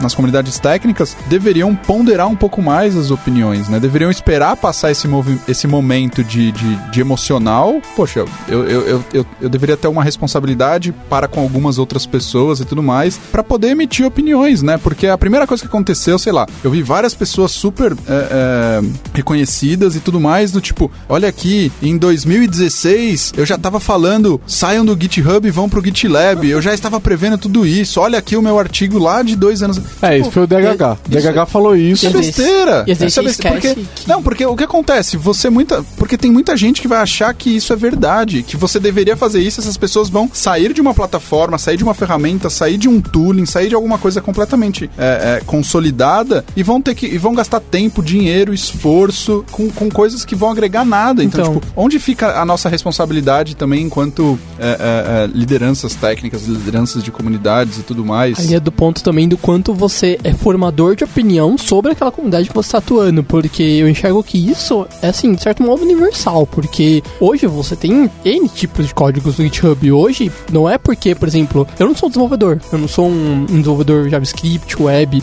Hoje eu sou um, um cara de dados. E não, é, não quer dizer que eu seja um cara de dados que eu não tenha coisas lá no, no GitHub, entre projetos e afins. Então, acho acho que toca muito no que o Bass falou de pegar esse meio das pessoas que não, ainda não tem uma opinião formada e muitas vezes pode pegar essa camada de pessoas e ser influenciada por um outro formador de uma comunidade que essa pessoa muitas vezes está inserida. É, eu lembro que o, o DHH, que pra quem não conhece, né, tipo, o Orlando falou, a gente falou do DHH antes de começar a gravar, Orlando, quem que é esse cara, né? Não, ele achou que era, É. ele achou que era uma sigla de- É. de uma entidade. É, né? o DHH é o, é o criador do Rails, né? E é, é O órgão que regula o GitHub. o do Basecamp, é um, é um, é um cara legal pra você seguir, uma bruta história de vida interessante e tal, né? E ele falou um tempo atrás, quando rolou a última rodada de investimento lá de 100 milhões no GitHub, ele falou, cara, isso vai ser cobrado em algum momento, entendeu? Então, é, isso não vai sair de graça, porque esses investidores querem esse dinheiro de volta. E aí, o que, que deve ter começado a acontecer no GitHub? Ele começou a andar, perder dinheiro, perder dinheiro, queimar toda a grana, e os investidores falaram, e o nosso, e o nosso dinheiro, né? Então, ele previu isso. É, mas, Ele mas- previu isso de maneira. Então, assim, é, por quê? Porque é um cara com visão de mercado. Assim como ele tem uma bruta visão técnica, ele também gerencia a empresa dele, então, mas ele tem uma bruta visão que, de assim, mercado. Ele tem tanta visão que ele fez a mesma coisa na empresa dele. Tinha lá o DH é do Campfire, não é? Do, Isso, do, Basecamp. tá, Basecamp. Então, quer dizer, eles davam um Basecamp, a gente chegou até a usar isso no começo lá pra fazer o The Sim, Night, sim, sim. né? Aí eles falaram, não, tá aqui uma conta free, não sei o quê. Chegou uma hora que a conta veio, aí falou, meu, a gente não pode mais dar essa conta Parou a free. conta free, E aí a parou. free morreu. Então, quer dizer, o cara falando um negócio desse, mas ele fez a mesma coisa na empresa Tudo bem, dele, mas n- não, né? Não quer dizer que ele não possa falar, é, a Não. visão dele tá certa. Então, ele tá certo. Só que eu acho que. é que ele no- odeia no- a Microsoft. Então, né? mas então no- por isso que quando saiu esse negócio, ele veio falando: olha aí, ó, tá vendo? Ah, a merda É, que deu mas- agora. mas olha só. Porque lá em 2008, 2007, eu lembro de um artigo que saiu aqui na Exame no Brasil, onde ele falava que a Microsoft não ia durar mais um dois anos, ia falir. É. ele, ele- imagina, open source é o que. Cadê não, o Basecamp? É, não, tá lá, tá vivo e bem, mas o, o, o, o, open source, ele falava, o, o resultado do mundo vai ser open source, o mundo vai ser open source. E a Microsoft não tem espaço nisso. Ele tinha razão, ele acertou metade, Aham. né? O que ele não esperava é que a Microsoft adotasse o open source, que o open source ganhasse a Microsoft e não da Microsoft, né? Mas é, mas é, é que eu acho que assim, é, é, esse esses caras são muito alarmistas, sabe? Ele é, ele sempre foi tipo, polêmico, isso, cara. Isso foi um negócio de- do, do alarmismo dele. E, e o outro é, é com relação a grandes empresas. Cara, é muito difícil uma empresa muito grande sumir e virar pó. assim. Ela pode ir morrendo aos poucos. Eike Batista discorda, hein? Mas aquilo nunca foi empresa, né, cara? Ali. Não, não, teve não, muita não, empresa não, ali. não tinha nada sólido. Não é GitHub cara. X. Cara, lá, peraí. Ó, o cara não tinha ativos, não tinha nada X- sólido. X-Hub, X-Hub. nada- não tinha nada sólido. Que X-Hub vai ser outro, Mas outra já, já coisa. apareceu outra Agora, coisa aqui na assim, ó, é, coisas menores, BlackBerry. Cara, BlackBerry não sumiu, tá aí. Tá aí aonde? Ó, cara, tem muita coisa que a BlackBerry vende até Tá lá hoje junto que com Windows suporta- Phone, cara. Então, mas aí que tá. Às vezes a empresa some da nossa vista porque ela não tá mais na evidência do que é consumer. Só que se você for lá, Telecom, é, um monte de coisa, os caras estão vendendo. Cara, até eu, não, hoje. eu não vejo um BlackBerry desde Firefox que eu tive OS. um BlackBerry. Cara, eles lançaram 15 outro anos dia atrás. o BlackBerry. Ah, mas lançar, É. qualquer um mas, lança, né? mas o que eu tô falando assim, é, a empresa se transformou. Ela não tá mais vendendo celular. Sim, ela- ela tá- mudou o ela, ela, vem- ela mudou, entendeu? Então, quer dizer, o cara falar um negócio desse do pó, ah, vai virar pó, né? Pô, não, não é possível. Não, não, isso. ele, ele tava, ele tava, como a gente falou, ele tava certo, só que ele não contava nessa análise Com deles que a Microsoft fosse Essa mudar de mindset, mindset, porque Porque é, se você olhar a IBM, não, não a IBM era uma empresa gigantesca há, há 30 anos atrás e, e não se adaptou rápido o Não, mas suficiente. continua uma empresa gigantesca. Continua, mas aí que tá. é, eles não têm a relevância que eles tinham na década de 80, né? Então o que, que ele olhou? Ele- a análise dele não tava. é, é, se você for parar pra olhar, você vai falar: Meu, aí aconteceu com a IBM, agora vai acontecer. Está acontecendo com a Então, Microsoft. mas olha só, a- a- é engraçado. Ó, olha só, em, doi- em 2003, quando eu vim realmente pra TI, é, se falava muito Microsoft Oracle. Hoje você ouve Oracle com tanto peso como você ouvia antes? Não, ainda houve. Aí, Mas- calma, calma. não, houve. É não que é vo- tanto. não, é que você está numa bolha, Brandão. Sim, a Oracle continua muito grande. Não, continua, cara, mas assim, tem muita coisa que hoje ela tá pulverizada, entendeu? Cara, a Oracle O- continua muito grande. Não, Esse é um- continua. esse é um fato. Eu, eu não tô. Então, é isso que eu tô falando. Você não ouve, mas ela tá lá. É igual a IBM. A IBM tá lá também. Tá do mesmo jeito. Então, e a análise do DHH de que a Microsoft ia afundar porque a IBM não, não tava mais sendo a empresa que ela era, e, e é isso. Faz sentido a análise do DHH. Só que é, é isso aí, ele não, não previa que o open source seria tão forte assim a ponto de a Microsoft se converter a ele. O que mudou tudo foi a nuvem. A nuvem mudou tudo. Né? Junto com o GitHub, quem que surgiu? Surgiu? Tava surgindo lá o Heroku. Como é que a gente deployava a aplicação Rails em 2009? Em 2009 já tinha Heroku? Acho que tinha já, né? Eu acho que já tinha. Depois, eu É, não, acho que já Heroku tinha sim. A gente indo em Rails Conf lá em 2009, lá. Tinha sim. A gente, é, é, E tinha aquele .NET lá, como é que era o app? Mas App- isso, veio, App- isso veio bem depois. App Harbor. Isso veio App bem Harbor. depois. ainda existe Happy Harbor, eu acho. É, 2000, existe, meu projeto tá rodando lá. até hoje. Então, o, o, o Heroku já era uma demonstração da nuvem chegando. Desde 2007. 7. E o GitHub de quando? Porque o, o, o Git Push Heroku Master é, é- é- é- era a base do negócio, né? Porque já tinha. Porque o GitHub não é de 2008, Ah, talvez ele, esteja, ele seja desenvolvido desde 2000, 2007, mas ele não. não tinha o Git Push Heroku Master ainda. Ou talvez ele não, não, ainda não fosse público. É, acho que não lá. começou já com o negócio. Não, mas eu lembro, eu lembro que o Heroku. Então, o Heroku. Fevereiro de 2008. O, o Heroku era o, era o. é, Ele anunciava a nuvem, né? Nada era tão. Cara, nada, nada Sim, a- era tão a, a fácil. Preparação da nuvem. A revolução que o Heroku trazia era a mesma que o GitHub trazia. E veio né? pela comunidade lá do Git. é, de Ruby. De Ruby Rails. Sim. Ruby, Ruby Rails. As duas é. vieram. Tanto o Heroku quanto o GitHub vieram da comunidade de Ruby, né? E, e- e o, e o- Trazendo e deixando isso claro. Então, o DHH não previa a nuvem. Porque que ele via a Microsoft como uma empresa de licenciamento, como ela era de fato.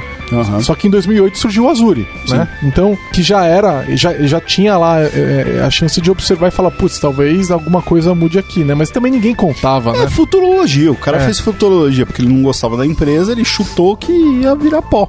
Foi muito mais de uma opinião dele do que Ah. trabalhar com um fato. Mas assim, Cara, vamos, você vamos acertar ficar- 10 anos no futuro é muito. Vamos, ainda mais tecnologia. Vamos então todo mundo ficar feliz, todo mundo gosta de open source, porque é bom, é bom pro open source, Sim. né? Sim. É, é, uma, é uma coisa positiva. É, é o fim lá do, do comunicado do cara da Linux Foundation. Sim, né? O open source está isso. ganhando. Esse é o fato. A gente tá, tem como comprovar. Ele está cada vez mais ganhando, né? As empresas estão fazendo software fechado, elas estão ficando para trás, né? Então, é, o open source está ganhando.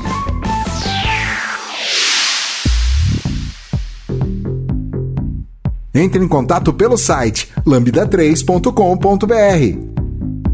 Eu queria focar agora no, no que que muda, né? Hoje e o que que muda no futuro. Então, e, e aí a gente já pode falar um pouco de expectativas também, porque quando a gente fala, mais uma vez, futurologia, né, Brunão? O que, que nós vamos falar que muda no futuro? A gente não sabe, porque a gente tem poucas declarações, mesmo Cara. agora, depois de quase duas semanas, três semanas aí, a gente não tem muitas declarações, não tá muito claro o que, que vai mudar. Sim, eu né? acho que vai ser o seguinte: retomada do Mercúrio. É, a minha visão do que muda hoje é basicamente nada. É, hoje nada, né? É, eu, não, eu, não, eu tenho zero medo. é, eu não participo de nenhum projeto open source. Nenhum projeto open source. Eu não tenho nenhum código que seja relevante no, no GitHub. Você tem o .NET É, PS lá. Mas eu não acredito que vai mudar nada, nem para as pessoas que, que hoje utilizam o GitHub de forma é, esporádica, para, sei lá, seus pet projects e coisas do tipo, e consomem projetos open source, ou para os projetos open source em si, acho que continua tudo na mesma. Para o futuro, o, que eu imagino de estratégias da, sei lá, da Microsoft e tudo mais, tornar ainda mais simples integrações com qualquer tipo de, de, de, de ferramental necessário para fazer o seu código sair da, daquela plataforma e chegar em algum lugar agregando valor, sei lá, possivelmente esse lugar sendo a nuvem, mas não, não especificamente a nuvem da Microsoft. Então eu imagino que uma pool de ferramentas, como, como a gente comentou, ah, beleza, o, o GitLab é muito mais do que o GitHub, porque o GitHub é muito mais sobre código do que outras coisas. Talvez exista um, um- um- eu imagino que talvez exista um movimento de tornar o, o GitHub uma ou, um outro tipo de plataforma, que é, tem essa- toda essa parte de, de, de código como já tem hoje vai continuar tendo, mas possivelmente você consiga integrar um pipeline ali direto na ferramenta, um pipeline de build release para No próprio GitHub, você No tá próprio dizendo. GitHub. Igual tem no Você- GitLab. É isso, você não vai estar numa outra plataforma. E, e se você quiser dali já fazer é, é, esse código ir para alguma, pra alguma é, ferramenta de nuvem, possivelmente você vai conseguir. Então vai ser uma gama Você de que vai serviços que um vão ser CI plugados ali. GitHub? Que é igual que acontece com o App Center, né? É, eu acho que uma, uma série de coisas vão ser plugadas ali. Então, uma série de features que a Microsoft já sabe fazer vão ser colocadas ali. Então, Tá, é o que eu imagino. Deixa eu notar alguns medos e esperanças que o pessoal tem falado. Vocês acham que é possível que GitHub se mergeie de alguma forma com a marca ou do VSTS ou vire o mesmo produto, alguma coisa assim? Zero chance. É, eu também não acredito muito mesmo, porque hoje, como a gente falou, a ideia é que o GitHub comece a funcionar. Comece não, continue a funcionar de forma independente. Faria mais sentido se o VSTS virasse GitHub Enterprise, né? do que o contrário, né? Eu Não, acho. a- a- eu acho que se fosse pra isso acontecer, a Microsoft já teria feito isso com o App Center. Que, para quem não sabe, o App Center é uma, um, um, conjunto de ferramentas que a Microsoft comprou. Então, existia ali o Rock App, existia ali umas ferramentas para Xamarin, é, existiam umas ferramentas para Analytics, é, para o mundo mobile, e ela construiu o App Center utilizando essas ferramentas. E o App Center hoje é uma coisa completamente apartada do VSTS, sendo que o App Center tem um subset de coisas que o VSTS já tem. Mas são, são ferramentas distintas, com públicos distintos, propósitos distintos. Então, olhando pela mesma ótica, eu vejo zero chances do GitHub se tornar o VSTS. É, concordo. Vocês acham que é possível que a Microsoft abra o código-fonte do GitHub? Acho que sim. É, a possibilidade sempre existe, né, cara? Não, eu, eu, eu, eu, acho, eu acho que é possível, eu não sei. É, é que eu não sei o que, que isso agrega. Tipo. Assim, eu, eu, eu vejo a Microsoft talvez perdendo com isso. Então eu não sei. Eu não sei porque, olha só, a gente já tem um GitLab open source. Uhum. Então existe uma alternativa de qualidade para você hospedar o GitHub localmente sem precisar é, pagar o GitHub lá se você quiser fazer a sua hospedagem local. Você tem essa opção, ela já existe hoje. A gente concorda que o valor do GitHub não está no código-fonte, mas sim no lugar onde ele, ele, que ele é, certo? E, e, onde as pessoas se encontram, etc. Ele é tipo um. No, fazer um Facebook não é tão difícil assim. O difícil é ser o Facebook, certo? Eu acho que o GitHub é a mesma coisa. Não é tão difícil assim então, fazer então, um mas, GitHub. Mas se for por essa lógica, nenhum código no mundo tão valioso assim. Então, mas é o que eu tô falando. É o, o, que você construiu. É o produto. É o produto. Você criou uma, marca. marca. Você então, criou uma marca. Eles abrirem o código do GitHub não faz não, sentido. Não vai ter uma demandada do GitHub. Porque olha só. Não, acho que pelo contrário. Quem tá, quem tá pagando pelo GitHub privado, ele, tá, ele não quer hospedar o próprio. Ele, ele podia ter baixado o GitLab. Ele não baixou. Essa pessoa, ela, ela tá rodando lá porque ela não quer, ela não quer ter esse trabalho, certo? Ah, e além disso, muitos dos clientes corporativos não estão no GitHub privado. Eles estão no VSTS, estão no Bitbucket, eles estão. Né? Então, é, é, eu acho que existe uma grande possibilidade, eu acho. É, eu, eu acho que eu acho que o que vai o que eles vão aumentar aí, sei lá, vai aparecer mais é o marketplace do GitHub, que eu acho que o, foi lançado ano passado, é, né? Já, o... já tá vindo bem forte, eles postam no blog direto, é, então... fazem propaganda dos, e... do, dos parceiros. No marketplace tem várias coisas ali que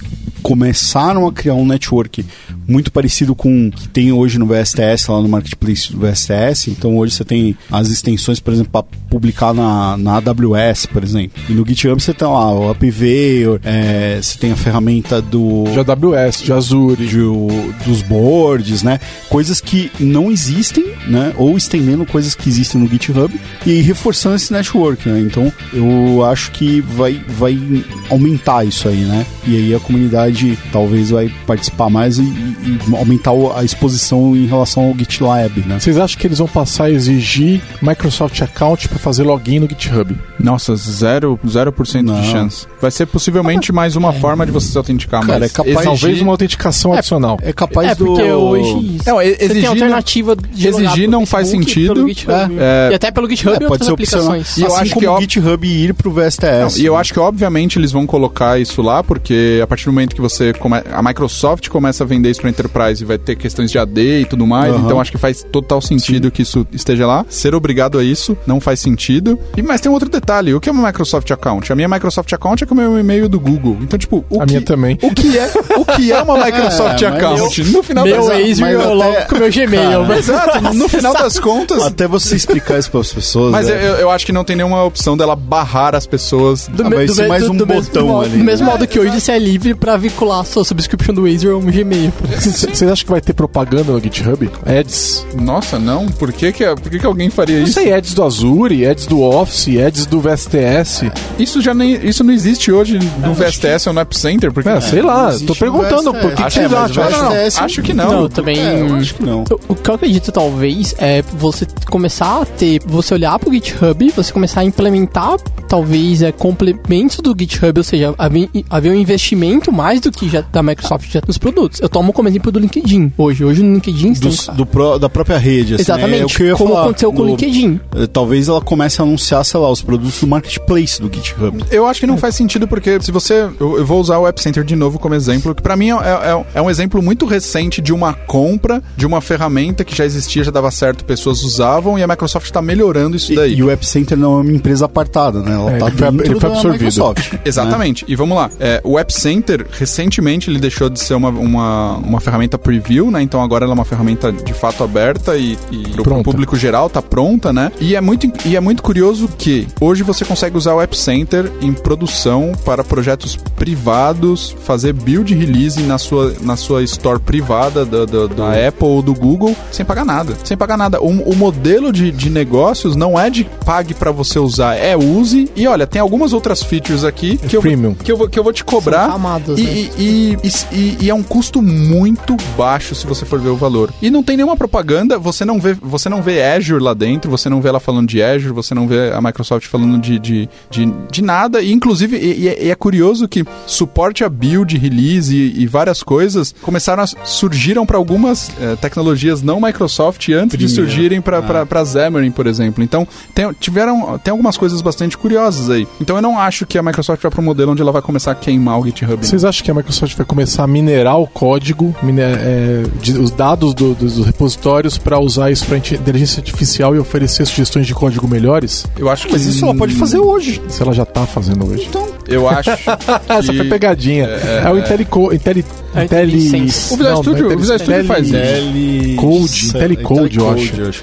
Eles já estão fazendo isso. Mas eu, eu não acho que vai acontecer isso de forma é, estática no GitHub, mas Mas eu no acho, GitHub acontece. Só que o código é aberto. É que tá. A Não, não. licença permite. Eu, eu acho que é algo que você vai poder eh, consumir e escolher coisas que você quer fazer. Tipo, ah, sei lá, eu quero colocar. Tem, tem alguns bots já de, de, de- Inclusive empresas brasileiras oferecendo ferramentas que analisam seus testes, eh, eles criam um usuário que tá nos seus Não, mas, mas não é isso que o Giovanni falou. O Giovanni falou de a Microsoft melhorar a própria ferramenta dela usando os códigos que estão no É, GitHub. As sugestões de autocomplete no, no Visual Studio Code, eu acho, e no Visual Studio, elas te- têm a opção de habilitar um negócio lá que ele utiliza, utiliza inteligência artificial para te Não. dar autocomplete melhor. Não, mas Não, ela não, fica mas- lendo a internet inteira Isso, e fala é, assim, é o Google. "Ah, mas tá tudo aberto. É o Google, pô." exatamente. O, o que eu tô falando é com relação ao seu próprio código. Então, Ah, existe, eu acho que uma, uma ferramenta para melhorar o Isso, seu isso, código. então, vamos- é esse aí mesmo.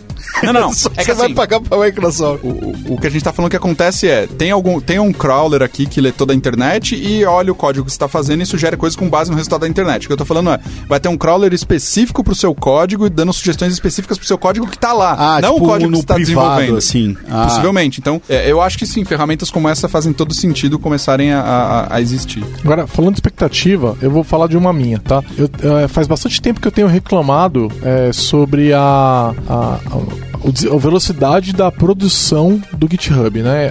As novas funcionalidades do GitHub saem muito devagar. E eh, eu até tentei mover um projeto pro GitLab uns dois anos atrás, meu. Migrei um projeto grande, mais de mil commits, etc. Open source. Movi pra lá, vi como funcionava, deu problema na migração, abri o chamado, eles arrumaram e tal. Então ele basicamente ele moveu, mas a página do projeto não atualizava e não mostrava o código, mas o repositório estava lá, eu conseguia clonar, mas não funcionava, não aparecia. Eles resolveram tal. E aí eu percebi que o GitLab era mais lento, que a interface não era tão legal e tal, e falei, pô, não, não, não valeu a pena, vou ficar no GitHub, né? Então, isso foi feito dois anos atrás, talvez mais. E aí, só que o GitLab tinha um apelo legal, porque eles estavam fazendo coisas novas o tempo todo e a comunicação deles é muito frequente. Eles falam, ó, tá fazendo isso, agora teve essa release, agora tá tendo aquela. E o GitHub, pô, esse lugar mó legal, onde tá todo mundo, não tá fazendo isso, né? Ele tá super lento, às vezes. ah, recentemente, há menos de um ano, minha impressão é que o GitHub começou a andar mais rápido, né? Mas é, ainda é lento, eu acho. Eu espero que com essa compra que eles possam focar mais no produto e entregar mais funcionalidade. Aquele board que eles têm é ruim, cara. Aquele board deles não é legal, entendeu?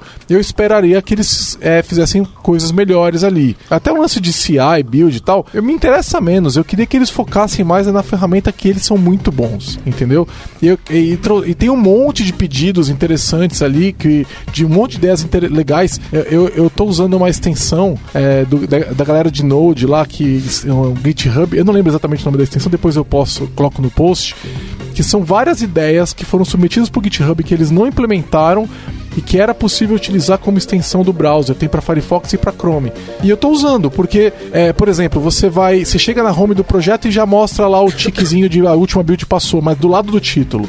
Os issues são ordenados como o mais recente primeiro. É, quando você vai no issue e ele tá. Você é, tava lá nas suas notificações, estava como não lido, aí você navega, perdeu, certo? Não tem o que fazer. Né? Eles colocam um botão, um botão matar, marcar como não lido. Pô, são pequenos detalhes, sabe? Que o GitHub nunca fez e que os caras tiveram que fazer através de uma extensão. Então, eu espero que essa compra dê fôlego financeiro pro GitHub poder fazer essas coisas. Né? Eu acho que é muito mais de uma posição da Microsoft coletar esse feedback da comunidade do produto e como se fosse um ideas, né? Que as pessoas possam votar e implementar. É, eu, eu assino a newsletter lá do GitLab e toda hora eu tô recebendo, assim, nova versão 10.2, daí 10.3 e vem trocentas coisas. Mas aí eu acho que foi a estratégia dos caras, né? Ele, eles cresceram tipo na horizontal, né? Eles pegaram parte code, de build, de deploy, de é, requisitos e tal. E, e, o GitHub ficou muito focado ali na parte code, né? Eles ficaram fechados ali. E teve pequenas mudanças, né?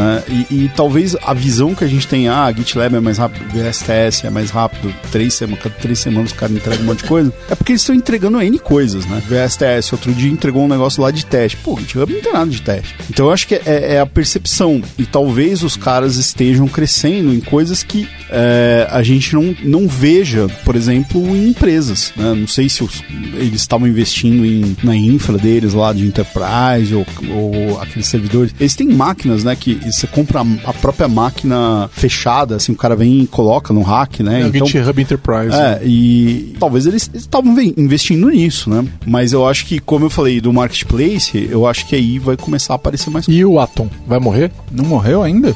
Não, Tem alguém usando?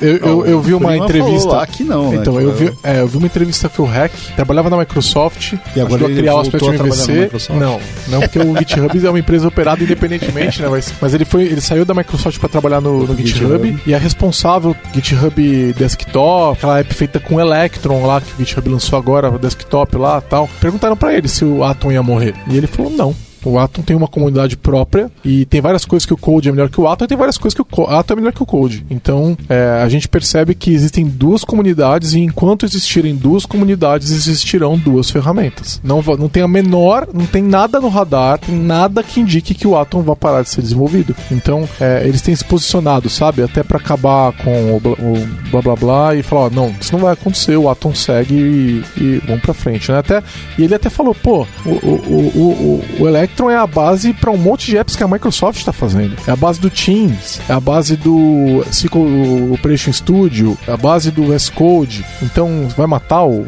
Não vai, não vai matar nada, nada vai morrer. Talvez até melhore. Sim, eu também acho. Se a várias base de tudo isso. Várias contribuições foram feitas pela Microsoft para o Electron. Por exemplo, a parte de acessibilidade para pessoas com deficiência de visão, ela foi contribuída pela Microsoft. A Microsoft tem um olhar muito cuidadoso com, com essa questão, né? Sempre os produtos vão ser acessíveis. Sempre, sempre. Então o, o Electron não tinha suporte a isso. Então eles foram lá e contribuíram. Quando eles contribuíram, o Atom ganha suporte a isso também, que a contribuição foi pro Electron, entendeu? Então é, é isso é muito legal. E aí, de um outro lado, você tem a, o GitHub vindo com uma operação super legal do lado de diversidade, né? Atualmente, né? Apesar dos escândalos que aconteceram lá que o Koyato mencionou mais cedo, mas eles têm falado da Pride Parade, né? E de direitos LGBT e tal, que são muito legais. E Alinhado eles... também com a Microsoft, que faz o mesmo é, mas eles são mais ativistas, é a minha impressão. Eles são mais ati... é, é, porque eles são uma empresa. Eles, são, eles eram uma startup, né, cara? Eles são uma empresa mais jovem. É, mas, cara, assim, dá uma olhada no. Tem no YouTube, a gente coloca aí no link. Tem um, uma página específica da Microsoft sobre diversidade e vídeos sensacionais, assim, das pessoas contando eles fazem como que é. paradas, é. Inclusive. É, o mundo, inclusive, ontem eles estavam fazendo até uma transmissão no Instagram ao vivo lá, que acho que estava ocorrendo nos Sim, Estados Unidos. Era né? o. Na verdade, está acontecendo agora, se eu não me agora? engano. Já eu tenho. Quando eu fui pro build, conheci a galera lá, que eles estão fazendo transmissão. Tipo, é, é, o evento em si tem como lema Pride, que eles chamam que é evento de diversidade mesmo, é uhum. desfile. Os próprios funcionários da Microsoft, eles desfilam, tipo, com cartazes, tipo, é, eu apoio o amor, uhum. independente da forma que seja. Então, assim, é, é, é parte, assim, do que eles chamam de hashtag Microsoft Life, né? É parte da cultura mesmo deles anualmente promover esse tipo de eventos. É, eles estão mais atentos com isso, né? É, mas é legal ver uma empresa mais jovem trazendo um ar novo também, né? Porque isso não é uma coisa que se aprende facilmente, a Sim. cultura... É... Não é o que você implementa, assim, da noite pro é. dia. É, eu acho que sempre dá uma oxigenada, né? O que mais? Fechou? O que vocês esperam do Octocat é, após a compra? Que é aquele lá que vai virar o Octocat. Vai virar o clipe. Podia, né? Não, vai virar o unicórnio, gatinho no unicórnio, ele vai andar no unicórnio. Nossa, podia. Clip? Cliptocat. É. Não, podia pôr o Octocat em Com cima do... Não, o junto Octo com em o cima do dinossauro. Cat. Em cima do Ninja Cat. Em cima do... O Octocat em cima do Ninja Cat. em cima do dinossauro. Ó o stack Olha, aí, eu só sei, eu só espero que ano que vem, quando eu for pro MVP Summit, se eu for renovado daqui a alguns dias, Daqui exatamente sete é, dias. se, eu for, se eu for renovado, né, então Tem é, uma trilha. a gente, eu espero que eh, a gente ganhe várias camisetas e adesivos. E meias. Meias Meia- do meias no GitHub. É meia, meia é um negócio legal, né? Não, não ganhei meia ainda. Só É, aquele do... bermudas, blusas. Coelho, roupa completa. Eu quero voltar com Caneco. 200 adesivos pra distribuir aqui na Lambda. Entendeu? Eu espero muito swag. Cara, eu imagino assim, uns cheetas no, quando vê o comunicado. Cara, eu- vou arrancar esse adesivo aqui no meu no, notebook. Será que vai começar a ter swags do GitHub na, na, na store da Microsoft? É, isso seria legal, né? Ah, acho que rola, né? É, acho que faz sentido. Bom, vamos ver. Daqui sete dias. É, do, do, link- do LinkedIn tem. Do LinkedIn, do LinkedIn e do vi, Skype você acha uns negócios lá. A galera não tá entendendo o que a gente tá falando aqui. Mas tá bom, beleza. Beleza, é isso aí. Falou. Valeu. Beijo, Valeu. gente. Você ouviu mais um episódio do podcast da Lambda 3. Indique para seus amigos esse podcast. Temos também um feed só com assuntos diversos e outro que mistura assuntos diversos e tecnologia. Toda sexta-feira, sempre com o pessoal animado da Lambda 3.